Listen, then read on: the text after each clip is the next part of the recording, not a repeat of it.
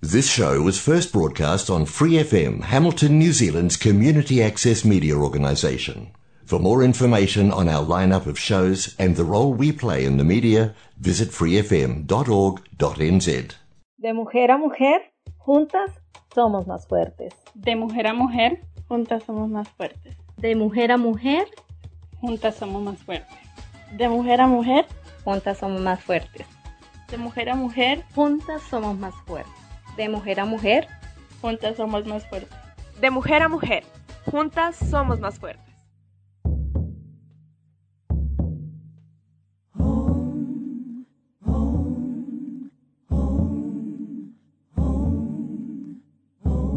Mujer y violencia de género con Juliana Salazar.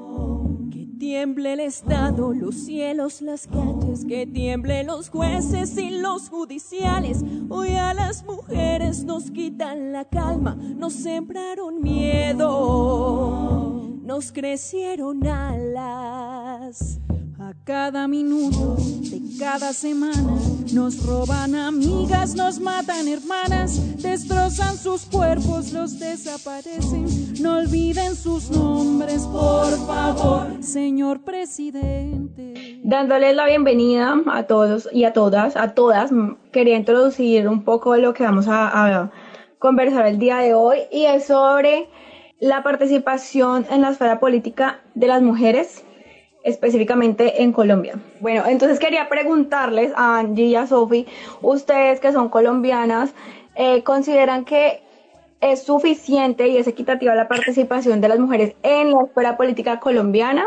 Cuéntenme. Yo creo que la participación y la toma de decisiones políticas se da en cuanto la visibilidad del papel de la mujer en cada parte, en cada ciudad, en cada país. Yo creo que en Colombia eh, hasta ahora estamos entrando en una era en que la, no en una era, estamos entrando en, en una época en donde la mujer está fuertemente por sus propios medios tratando de que la visualicen a nivel social. Entonces, eh, si hablamos del tiempo pasado, creo que era muy poca, casi nula la participación de la mujer eh, en la esfera política. Más sin embargo, eh, los grupos de mujeres, las, las mujeres que están activa, activamente envueltas en, en la política, están tratando de hacer visualización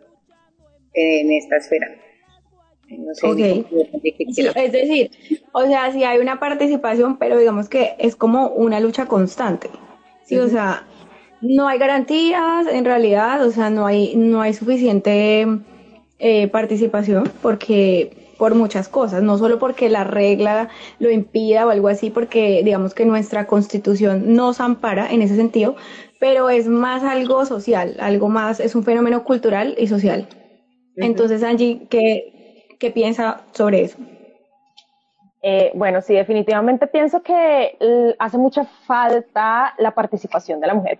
Hoy por hoy podemos ver que hay más mujeres participando en política y en, en, todos estos temas públicos, pero realmente falta mucha paridad todavía.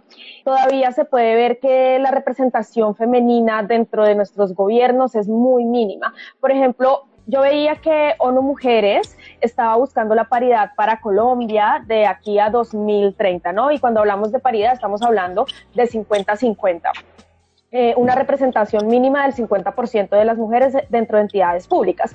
En un inicio Colombia tenía un porcentaje de paridad del 30%, creo si no estaba mal, que de hecho no hace mucho unos estudiantes como que dijeron, bueno, mire, gobierno, ustedes no están cumpliendo con el mínimo requerido, creo que el gobierno de Duque estaba por debajo de los 28, del 28% de paridad de representación femenina dentro del gobierno.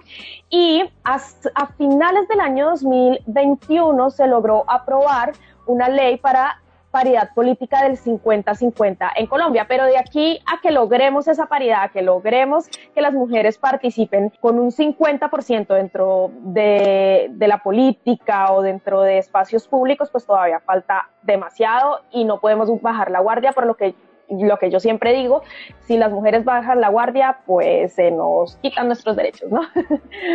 Bueno, es verdad lo que, lo que ustedes dos han dicho hasta el momento, entonces por eso quería como abrir la reflexión, mm, porque en estas elecciones del 2022, eh, la misión de observación electoral ha anunciado que hay riesgos eh, electorales en varios departamentos, lo que indica que no van a haber garantías y no va a haber suficiente equidad para garantizar la participación en la, en la política, en la participación ciudadana. Entonces, esto de la participación política va desde el derecho al voto hasta toma de decisiones importantes, eh, dirección de departamentos, dirección de, la, de las ramas, de la rama ejecutiva, la rama legislativa y la rama judicial.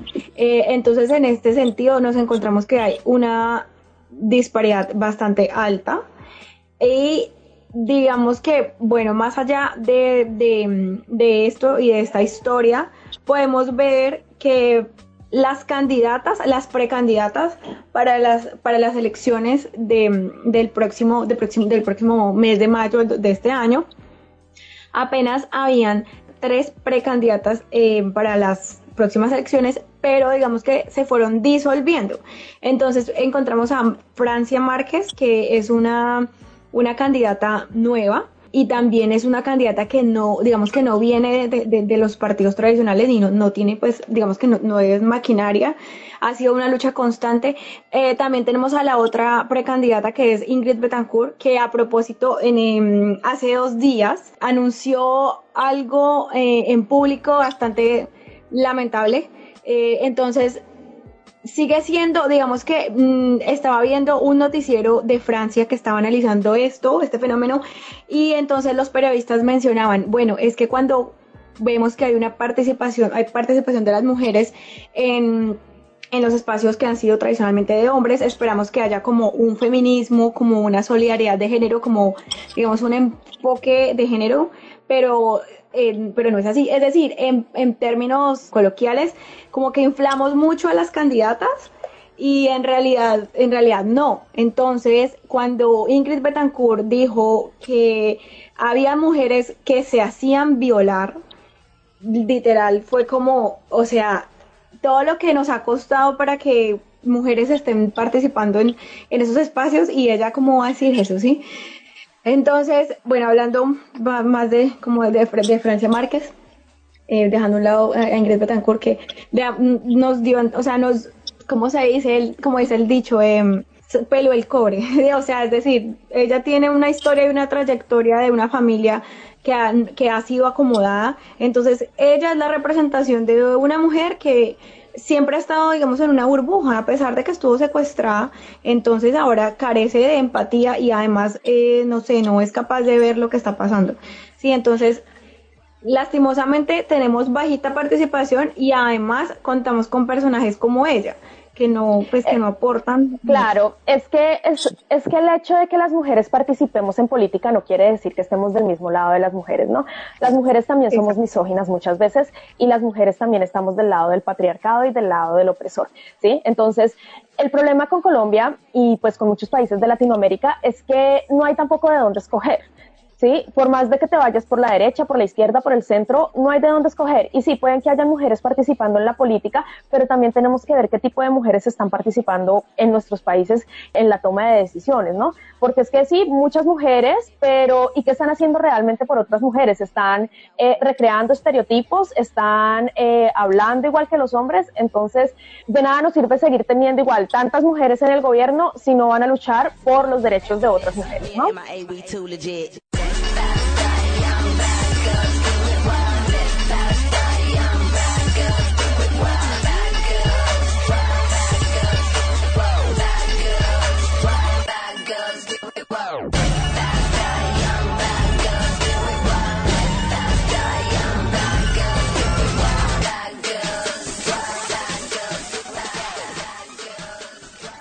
Yo creo que eso no solamente pasa en Colombia, porque bueno, ahorita estamos, como lo repitió, eh, como lo dijo Julia al principio del programa, que es el programa de, hoy básicamente se va a basar en la situación de la política de las mujeres en Colombia.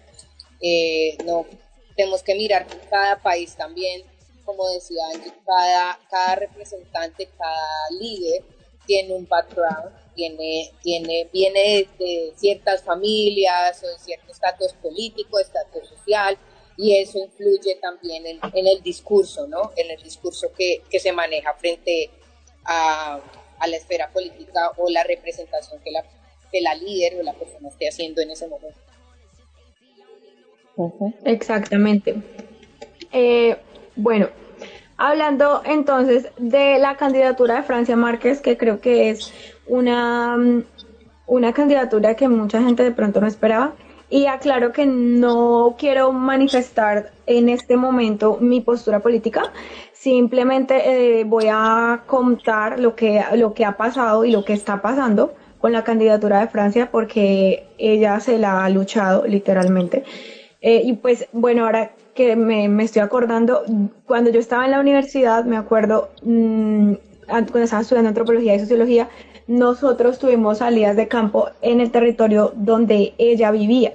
Y empezó ella sus luchas en contra en contra de la, de la desviación del río Ovejas, que es un, un, río muy importante en el, en el, en el Cauca, y se enfrentaba siempre con, con estas multinacionales. Eh, en este marco de la consulta previa, que se, que se supone que tiene que amparar a las comunidades, pero entonces Francia Márquez está, digamos que siempre ahí en la lucha. Ella empezó desde hace muchísimo tiempo a luchar por los derechos de su comunidad y hasta hace muy poco empezó a ser visible. Yo también veía como unas entrevistas que le hacían a Francia sobre cómo ella empezó eh, y ella decía que, por ejemplo, ella viene de sus ancestros, vienen de la esclavitud de Colombia, ¿sí? Entonces, como la bisabuela de la bisabuela era, eran esclavos en Colombia y que, y que para Exactamente. como que, como que su lucha política empezó primero con la con la protección del territorio, porque el territorio significaba esclavitud y también liberalismo para ellos. Entonces, como que su discurso político empezó con esto, como cómo voy a proteger mi territorio y qué derechos tengo para mi comunidad y para mí como, como comunidad afro, la cual ha sido pues eh, explotada, ha sido, eh, no tienen garantías dentro de la sociedad, eh, porque a pesar de que digamos en Colombia se dice que quieren involucrar a las comunidades indígenas, o, y, afrodescendientes lo que están haciendo es eh, vender un discurso de turismo, más sin embargo, estas comunidades son las que más sufren de hambre, son las que más abandono político tienen, que no tienen ni siquiera como agua potable para abastecer a la población y, y los niños están muriendo de desnutrición. Entonces tenemos que, que entender un poco también como de dónde ella viene, como qué le ha tocado sufrir y qué le ha tocado vivir a través de de su infancia y de, sus ancestros, para, para, entender un poco por qué, por qué la lucha de ella.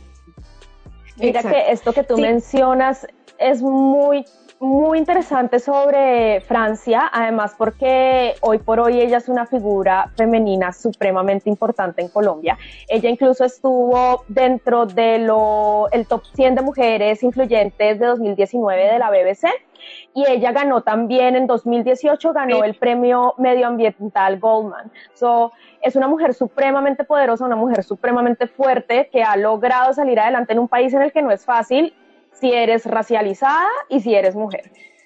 Eh, sí, así es, sí, tal cual. O sea, yo también aplaudo mucho su candidatura.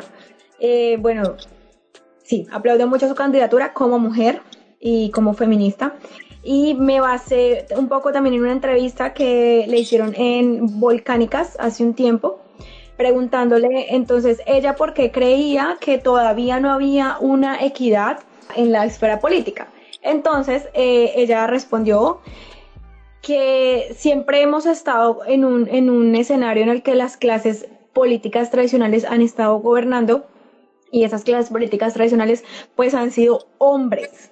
Y las mujeres que han participado en la política, ella, como ella misma lo expresó, citando aquí a Francia Márquez, decía, nosotras siempre le hemos cargado el saco al, al, al, político, le hemos servido el cafecito, le hemos organizado la agenda, pero entonces, sí, o sea, siempre, como decíamos la otra vez, siempre se nos ha, o sea, literalmente se nos ha utilizado en muchos escenarios y la política no es una excepción. Entonces, las, es decir, las, las figuras políticas que, eh, que han sido populares siempre han estado al servicio de los hombres y de las clases políticas eh, tradicionales.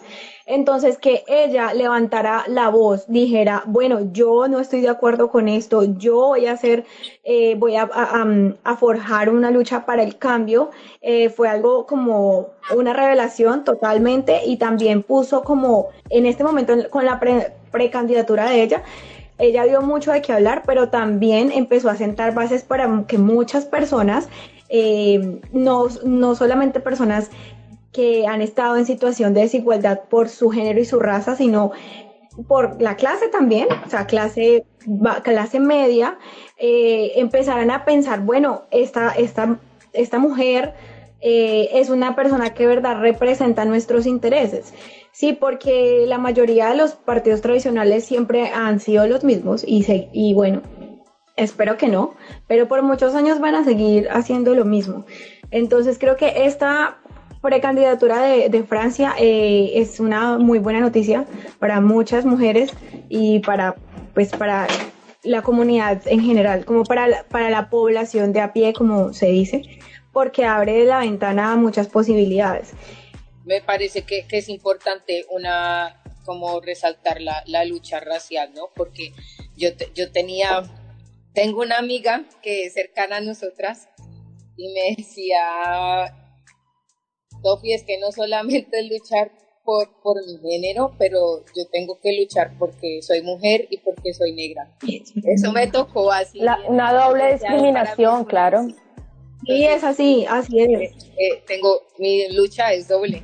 Entonces creo que vale la pena resaltar eh, los grupos, las personas y los líderes afrodescendientes que están en la parte Exactamente. participando políticamente. O sea, la, la candidatura, la precandidatura de Francia es la invitación a que muchas personas que han sido históricamente excluidas puedan ver como una persona representándolas y representándolos. Entonces a mí me parece que esto es muy importante podría cambiar la historia de nuestro país y es una invitación también para los que las personas que nos están viendo que si quieren pueden googlear también bueno Francia Márquez precandidatura y pueden encontrar muchísima información de ella y digamos que aquí voy a mencionar algo que que también como siempre todas las cosas no pueden ser maravillosas en el camino a estas elecciones presidenciales de Colombia el precandidato Gustavo Petro digamos que traicionó lo pactado con Francia Márquez.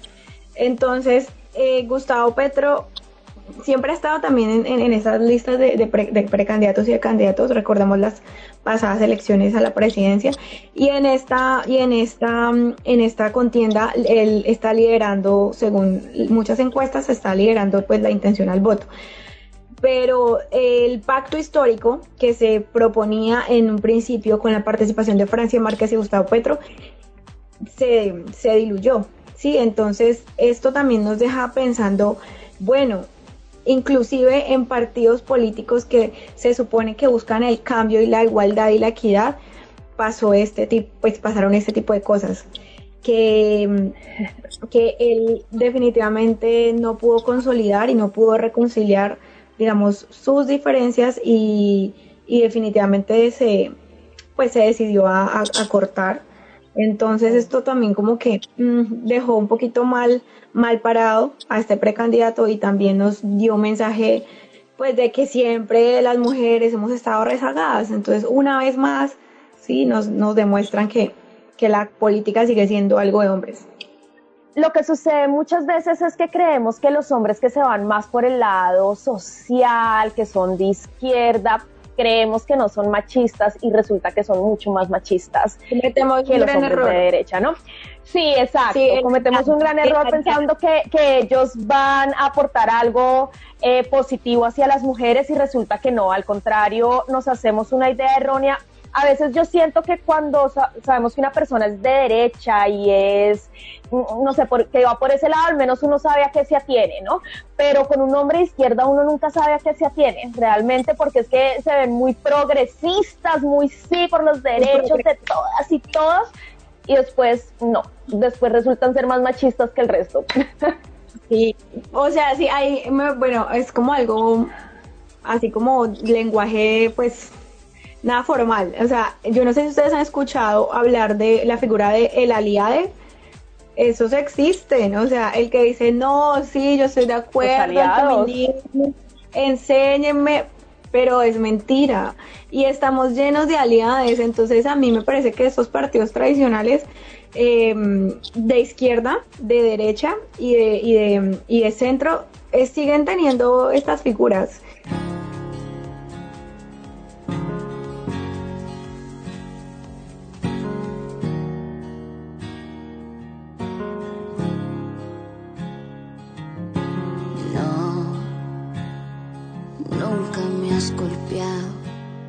Nunca me has tirado contra la pared, pero salen de tus labios palabras hirientes y tu infidelidad. Me estás matando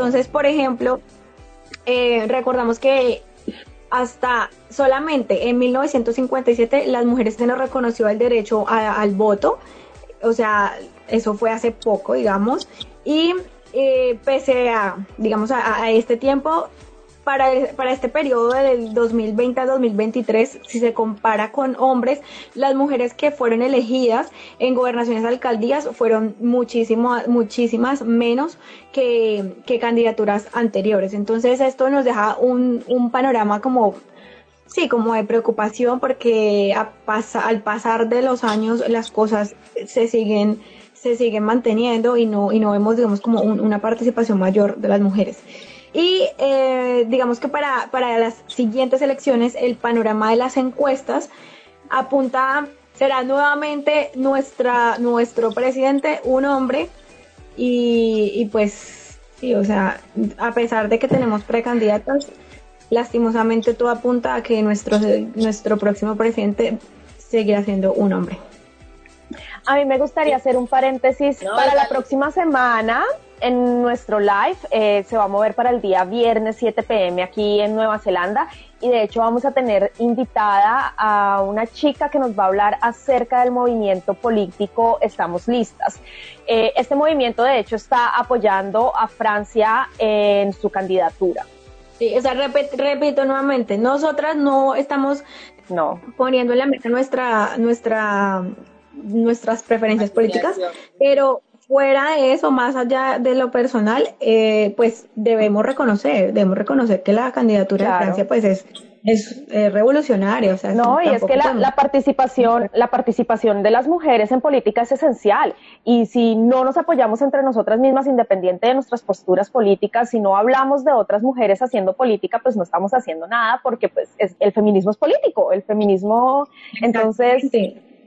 Y las mujeres tenemos que participar activamente en política. Sí, sí, me parece importante esto que tú dices, Angie, porque creo que ahorita en estas elecciones es cuando más necesitamos que, seamos, que apliquemos y que seamos solidarias con el género, porque en el 2010, en el 2002 y en el, y en el, y en el año 1998 hubo más participación femenina en las elecciones que ahora. Sí, entonces, eh, bueno, eso nos deja como también pensando, si se supone que a medida que el tiempo pasa, nosotras hemos conquistado muchas más esferas, entonces, ¿qué nos está pasando como país? Sí, o sea, digamos como, ¿por qué no hay diversidad en el discurso y por qué no hay candidatas mujeres a, la presidencia? Yo creo que es ese punto, que, el último punto del apoyo, eh, leía un poquito, tú mencionaste que al principio íbamos a hablar de, de, de Francia y de Aida y eso pasó un poco con el caso de Aida, como cuando, cuando, cuando pasó como todo, todo este, estas denuncias que, que ella hizo y muchas mujeres dentro de la política empezaron a acosarla a ella, que ella era la loca, que entonces como decía, como decía Angie, nosotras mismas nos damos, nos damos palo, nos damos palo para los que no entiendan en este Slang. Slang eh, colombiano es como... Colombiano. sí, porque es que eso es colombiano, como que entre nosotros mismos nos hacemos bullying. Podría traducirlo así, no sé si... Sí, y ahora, ahora que habla Sofi del caso de Aida, Aida Merlano, yo creo que toda, bueno, si no es todos los colombianos, la mayoría de los colombianos hemos visto en redes todos los memes que han sacado y todos los, los artículos que han, que han estado circulando y, pero en realidad, ¿cuál es el trasfondo de esto que ella empezó a denunciar? Es decir, a, Aida Merlano la estaban utilizando literalmente no solo como una acompañante, sino que, bueno, no solo como una cara bonita para mostrar, sino también que la, la manipularon y la utilizaron de una forma estratégica, pero pues, o sea, mal, para ganar candidaturas. Entonces, ¿qué pasó? Ella en este momento está haciendo una serie de denuncias con el precandidato Alex Char por compra de votos y no solo compra de votos, sino también nexos con, sí, con otras, con otras organizaciones criminales entonces, eh, ella estaba, digamos, en el centro de todo esto y la estaban utilizando para eso. O sea, usted haga esto, quédese con esto, a usted la quiere la gente, usted es linda, eh, usted, y, y, claramente, digamos que eh, no podemos negar que, que esta mujer tiene, digamos que tiene ciertos atributos que la pueden hacer atractiva para otros hombres políticos y entonces ella fue siempre, digamos, como un, muñequito, ¿sí? Entonces eh, eso también me, deja como una reflexión a mí y espero que a todas las chicas y chicos que nos están escuchando y es como, bueno, eh, en realidad en la política las mujeres se reducen a esto, o sea, a ser acompañantes, a hacer la cara linda, de mostrar, a a ser la, la, que tiene como el don de, de, estar con la gente, con la cercanía de la gente, eh, es, es algo que sigue pasando y pasa desde hace mucho tiempo y yo digo, bueno, ¿cuándo se va a terminar?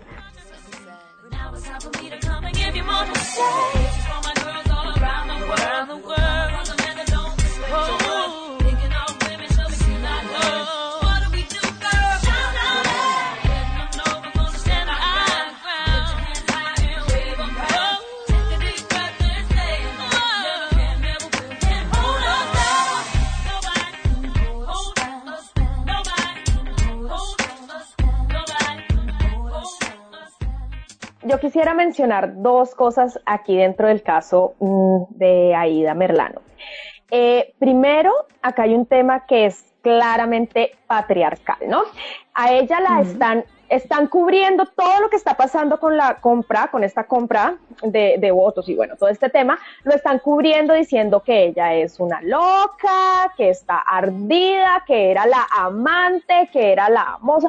Mira, yo pienso que hoy por hoy esos son temas que se utilizan simplemente como cortina de humo para, para seguir callándonos. Yo no estoy diciendo que ella sea inocente, claramente ella pues tuvo participación en todo esto, sea que la hubieran engañado, sea que la hubieran manipulado, ella participó en todo esto.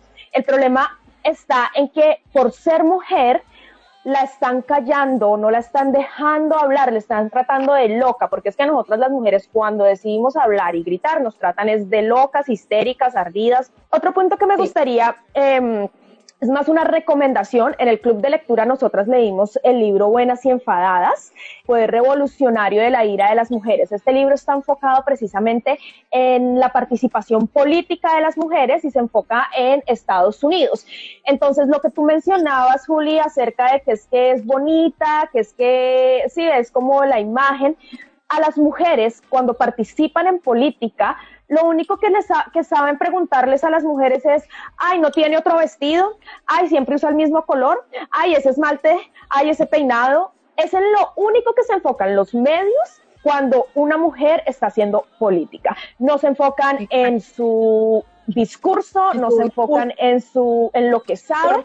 Otra cosa, otra cosa que también menciona este libro, que es precisamente sobre la ira de las mujeres y cómo se utiliza la ira de forma colectiva para crear cambios, las mujeres no nos podemos enojar.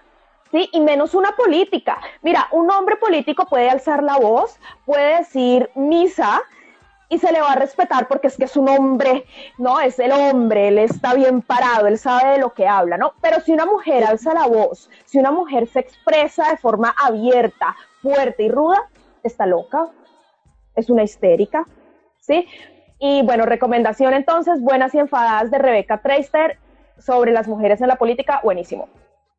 Ah, haciendo, bueno, haciendo acotación aquí de, de un parrafito, em, de, un, de, un, sí, de un libro, eh, dice, tú vete a tus aposentos de nuevo y atiende a tus propias labores al telar y a la rueca.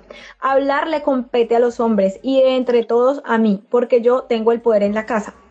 Eh, esta es una frase que le dice Telémaco a Penélope, eh, su madre, cuando estaban eh, en, un salón y pide a, un músico que cambie la canción y que narra las dificultades que enfrentan los héroes griegos para regresar a su casa. Entonces, esta escena es de Mary Beard, en libro Mujeres y Poder, y eh, refleja la escena actual y el escenario actual de las mujeres en la política. Entonces, como que se supone que nos han otorgado unos, unos lugares, ciertos espacios en los que sí podemos hacer, sí podemos hablar, sí podemos participar. Entonces, siempre es como que la primera dama, eh, la alcaldesa, bueno, quizá gobernadora, pero cuando ya decimos presidenta, al menos en Colombia, eh, eso es, es como que no, o sea, eso es imposible. Y, em, y entonces aquí hacen como una comparación cuando la, eh, en el caso de a la ex senadora Aida Merlano decidió denunciar eh, la forma en la que se compraban los votos. Entonces esto es como una estrategia de hace mucho tiempo, o sea, la, la, estrategia de ellos para comprar los votos y para hacer como eh, este tipo de negocios fue por medio de una mujer. Y nuevamente vemos otra vez que no deja, digamos que no se, no se deja de repetir la historia. De, en Grecia pasaba esto, en la familia real también pasaba y pasa, yo creo también, y, y en, en, Colombia, que es un país, un estado social de derecho, sigue pasando. Entonces las mujeres nos siguen utilizando para, para comprar votos, para acercar la, no, perdón, acercarnos a la gente y para como ocupar un rol como, sí, como esto nada más. Yo creo que esto de, las cortinas de, humo, bueno, ah, no voy a entrar en detalle porque es un, tema bastante tedioso, el hecho de, hablar de, familias eh, y líderes eh, dentro del juego político colombiano, pero sí quiero como decir que, este tipo de, bombardeo que se le hace a Aida causa también como que volvamos a esa teoría del miedo y que también en cierto punto la mujer vuelva como que se sienta dentro de la espada y la pared y lo que hace es como crear miedo a todas estas mujeres que están activamente eh, políticamente participando y las mujeres se retiran, la mujer, la mujer termina retirándose y, y ahí llega, hasta ahí llega como, como la intención de hacer algo, ¿no? Entonces volvemos, porque es la mujer, entonces vamos a crearle miedo, porque no solamente los hombres que están como bombardeándola, no es no solamente la exposición en medios que se le da a ella, sino también es la misma mujer. Entonces digo, bueno, si no tengo apoyo de nadie, pues me salgo. Y, eso hace también que, estos índices y de la participación y, este juzgamiento sea que las decisiones que las mujeres al final eh, toman es como, bueno, me retiro, hasta, hasta acá llego yo y, deja como... Exactamente. Y no solamente es, es, es, como una actitud que se toma de manera personal, sino que, por ejemplo, a, a esta mujer, a Aida Merlano, eh, bueno, ella está denunciando em, a, a, este político, a, a, Alex Char, por intento de homicidio y, y secuestro. Eh, entonces ahí hay como una serie de delitos muy, muy graves que ella está denunciando, pero sí, como Incluso ya violación, ¿no? Sí, sí, por ahí leí también que era violación. Hay, hay varias cosas sí. o sea, fuerte. Eh, ella claramente ella lo asumió y también, eh, bueno, por, por varias fuentes de información sabemos que ella está, eh, ella fue condenada también por, por compra de votos y, digamos que no vamos a, digamos, aquí a defender ese, e, esta, digamos, sí, esta parte, eh, em, pues, eh, este comportamiento, pero sí tenemos que resaltar que lo que ella está haciendo ahora es denunciar a este político Alex Char y entonces desde, desde hace mucho tiempo la estaban tratando de silenciar y no solamente con manipulación, sino con o sea, con, cosas ya muy graves, exacto, con violencia. Y lastimosamente esto es algo que ha marcado la política desde hace muchísimo tiempo y es como, eh, me parece también triste encontrar que en los medios y en los artículos que he leído hasta ahora aparece como, eh, bueno, lastimosamente eh, así funciona la democracia en Colombia, no sé qué, y es, sí, o sea, es difícil, o sea, no hay como, como que no hay, no hay para dónde mirar, digamos, como dice el dicho que lamentablemente pues la violencia siempre se ejerce sobre los cuerpos femeninos, ¿no? Al final la que está en la cárcel es ella y ella podrá eh, decir mil cosas, acusar a mil personas, pero al final la que está en la cárcel es ella y solo ella, ¿no? Entonces, el patriarcado y los hombres pues ejercen su violencia sobre los cuerpos de las mujeres y saben perfectamente cómo hacerlo. Supieron perfectamente cómo ejercer violencia sobre Aida para callarla, ¿no? Entonces, esa es la historia del patriarcado. La y yo, yo, quería, citar a, la Colombia UN Mujeres en cuanto a cifras, como decía eh, Julia, ese es un poquito, pero, pero así tenemos peso eh, frente a lo que estamos hablando, ¿no? Porque uno siempre tiene que tener una referencia. En Colombia las mujeres son el 52% de la población. Sin embargo, solo el 19.7% de congresistas y a nivel local ocupan 17 en asambleas departamentales, el 18 de, consejos municipales, 12 alcaldías y 15% en gobernaciones, a pesar de que son mucho más los hombres los que se gradúan con educación superior.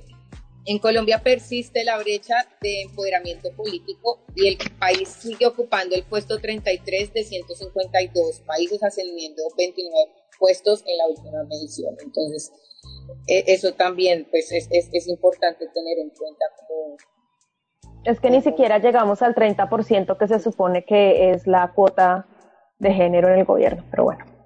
Y tenemos también acá una acotación que hizo Richard. Dice, el problema viene de casa. Cuando la educación no enfoca la importancia del respeto hacia las mujeres, Estamos en una sociedad que solo ve a los hombres como los fuertes y mano dura, cuando en verdad las mujeres pueden aportar mucho más control sobre lo que sucede. Eso es un tema sociocultural, eso no tiene tanto que ver con, pues sí, el hogar influye mucho en la educación de las personas, pero es que eso también e, es, todo el entorno. No es solamente cómo nos crían en casa, es el entorno completo que nos eh, asigna ciertos roles y ciertas eh, actividades en la vida. Exacto. Y, y, pues ahí también quería mencionar algo que, em, que me parece importante y es que la figura de los políticos tradicionales y los que digamos siempre han trata, han intentado salvar a Colombia porque ha sido siempre como la, la consigna, se ha mostrado siempre como los papás, sí, como yo los voy a salvar, yo la figura, digamos, protectora, la mano dura, ¿sí me entiendes?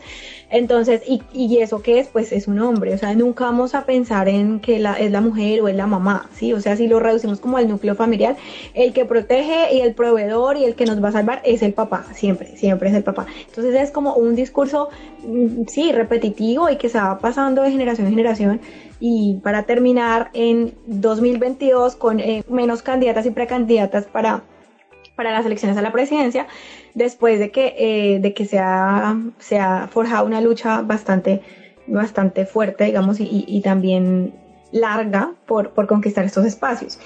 Eh, retomando el tema, este, perdón, este tema de Aida Merlano, ella denunció que ella denunció a Alex Chart por prácticas electorales y funcionamiento de empresas privadas, eh, compra de votos con, con dineros pues, públicos y, y como de esa manera como garantizar que los mismos clanes estuvieran en el poder.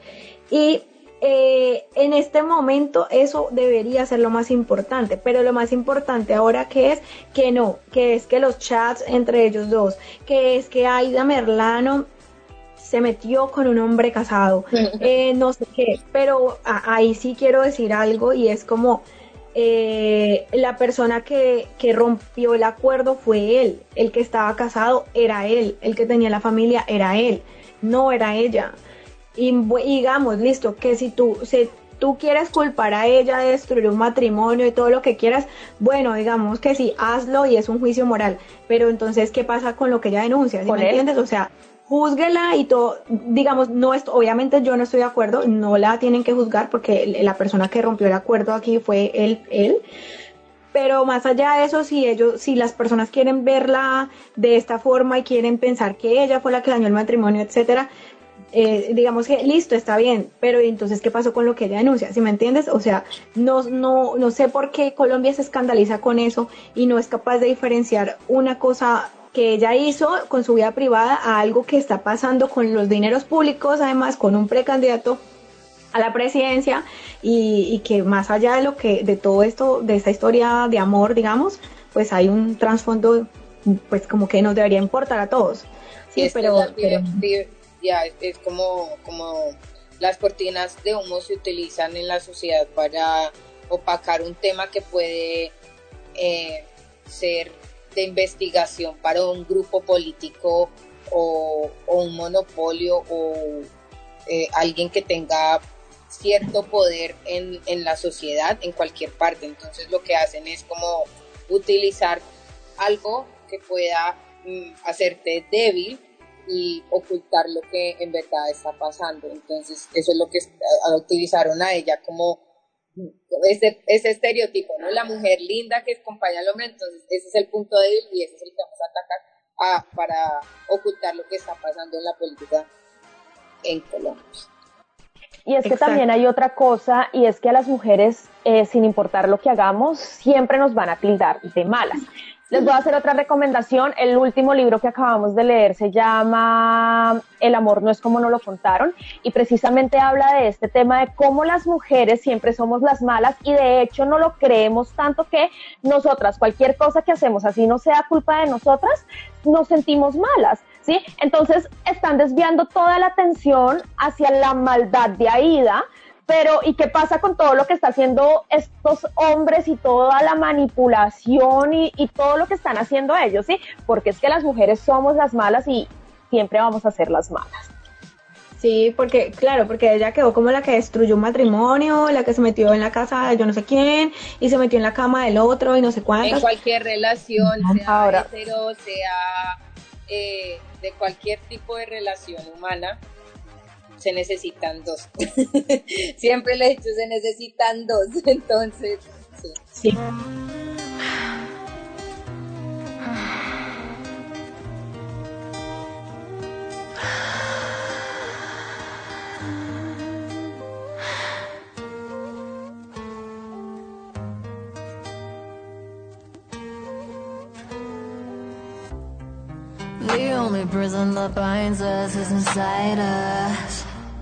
Euphoria's on my mind, but I'm in my mind. Uh, I know the truth in the water, sip from my cup.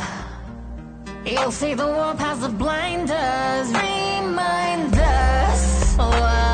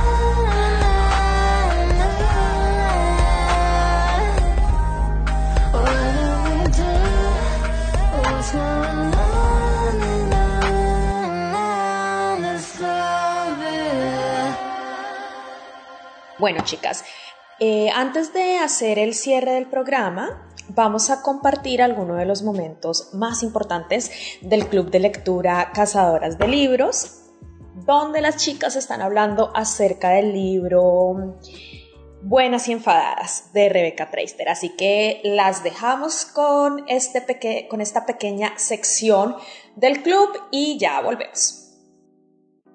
Hay muchas cosas que, que que valen la pena comentar. Pues, Listo. Gira mucho desde, la, desde diferentes, eh, diferentes estados de enfado que tenemos las mujeres y cómo se ha visto reflejado eh, en diferentes espacios, ¿no? Lo que le pasó a Michelle Obama, lo que eh, me sorprende también cómo cómo pues se invalida la, ira, la, energía que viene cuando estamos las mujeres molestas en contraste con lo que les pasa pues a, a los hombres. Y, y, es algo que, por ejemplo, a mí en mi trabajo me pasa pues con mucha frecuencia, ¿no?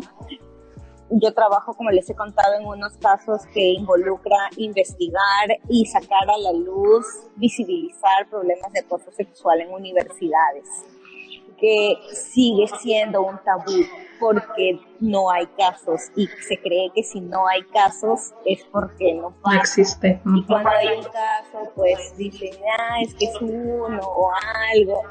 Eh, y esa indignación a veces sobre los comentarios o las preguntas que tienen, eh, siempre tengo que tratarlas con, con pinzas, ¿no? Con cuidado, porque si yo soy muy intensa, entonces soy mal vista, soy criticada, me dejé llevar por, por todo y no lo supe manejar políticamente y me sentía tan identificada con lo que le pasaba a veces a Hillary Clinton de que no podía responderle.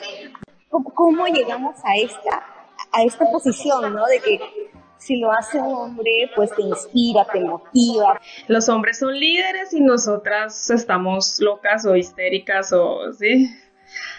es, es el diario vivir de nosotras. Nosotras tenemos que ser siempre políticamente correctas, tenemos que ser siempre dulces, tenemos que tener siempre una sonrisa en el rostro para decir lo que pensamos, ¿no? En cambio, los hombres sí pueden entrar en estados de desesperación y para ellos está bien, ¿no? Eh, ahorita que mencionan eso, eh, me acordé mucho del video, es que no recuerdo el nombre, el video que también habla de la ira. El de... se me olvidó el nombre de la chica también, sí. sí, es un poco complicado su nombre, sí. Eh, pero la anécdota cuando cuenta lo de los bloques, si no me equivoco, de su hija que hacía un castillito y que el, niño siempre lo tiraba y lo tiraba y lo tiraba. Y como nadie hacía nada y es como de, ah, de o sea, desde bebés, desde bebés se les da este, mm. esta esta apertura a los hombres a ser irracionales, mientras que nosotras tenemos que vivir alrededor de, eso irracional que son y aprender a vivir y aprender a tolerar y aprender a, sobrellevar esto. Y, bueno, tiene que ver con muchísimas cosas, o sea, con todo lo que dicen de que las mujeres maduramos más rápido y los hombres son infantiles y etcétera, etcétera, pues tiene que ver con esta crianza de que pues a nosotros nos enseña a reprimir todas nuestras emociones y a ser pacíficas, y ser amorosas, y ser entregadas, mientras con ellos está súper bien cualquier gama de, bueno, no todos los sentimientos, pero por lo menos la, ira está completamente bien vista en ellos. Entonces me acordé mucho de esa y me hizo enojar mucho porque la manera en la que lo cuenta, como dices que era mi hija y yo le, decía que no hiciera nada y todo, y como de, ah, me, me mucho. Sí.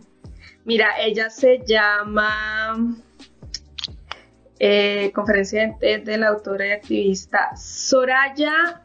No estoy segura si se pronuncia Kemali porque es CH y en inglés probablemente es Kemali, no Chemali. Debe ser Soraya Kemali o algo así. No, no estoy segura cómo se pronuncia el nombre. Creo que el video resume lo que dice el libro, la verdad. O sea, muchos de los aspectos que menciona el libro vienen ahí como súper concentrados y así, nada más para, para que ya lo veas y ya entiendas todo. Sí. Hay muchas partes del libro, que casi todo el libro, en lugar de generar calma, la verdad, a mí me, da más rabia. Sí, sí, sí, me da más rabia y digo, Dios mío, ¿por qué? Sí, me identifico, me he sentido así, yo sé cómo te estás sintiendo, ¿no? E incluso la frustración de las estudiantes, eh, de eh, yo también quiero hablar de estos temas vinculados al feminismo y a la inclusión y a la visibilización de la violencia, pero no quiero hacerlo ah, así intensa o con, con enfado porque van a minimizar todos mis argumentos, ¿no? Y sí, yo he estado en esa posición de cómo lo digo, y punto, al punto de que incluso me hacen preguntas a propósito porque saben que ese tipo de preguntas son un tema delicado para mí y cuando yo respondo así políticamente y digo, bueno, en realidad esto, pues súper calmada, me felicitan, ¿no? Tal cual, así como, así como a veces pasa, Juliana, te hicimos esa pregunta para probarte. Excelente respuesta, muy política, me encantó. Obvio, todos hombres. sí, claro. Eh, y al inicio, la verdad, cuando me daban esas respuestas me sentía bien, ¿no? decía, bien, lo logré. Pero luego cuando he leído el libro, he dicho, ¿qué? a mí también me decían así. ahora me indigno.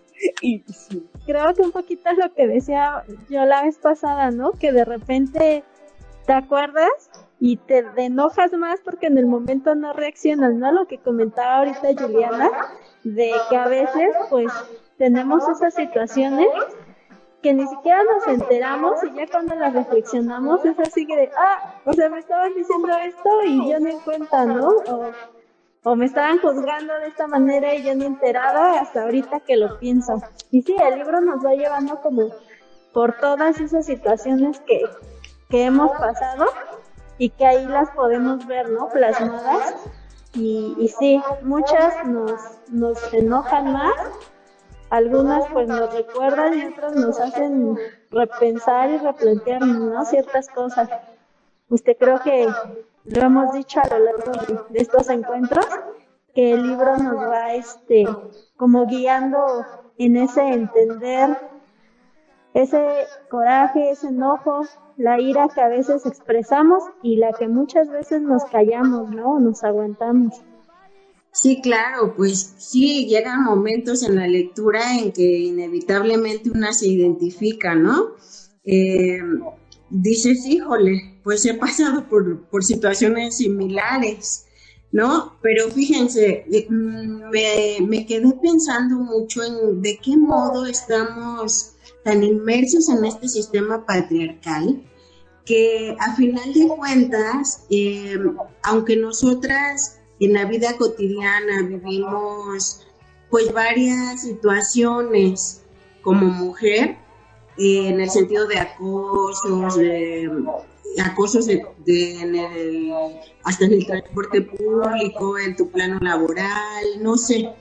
Finalmente, a la única que señalan y cuestionan siempre somos es a nosotras mismas, a las mujeres, ¿no?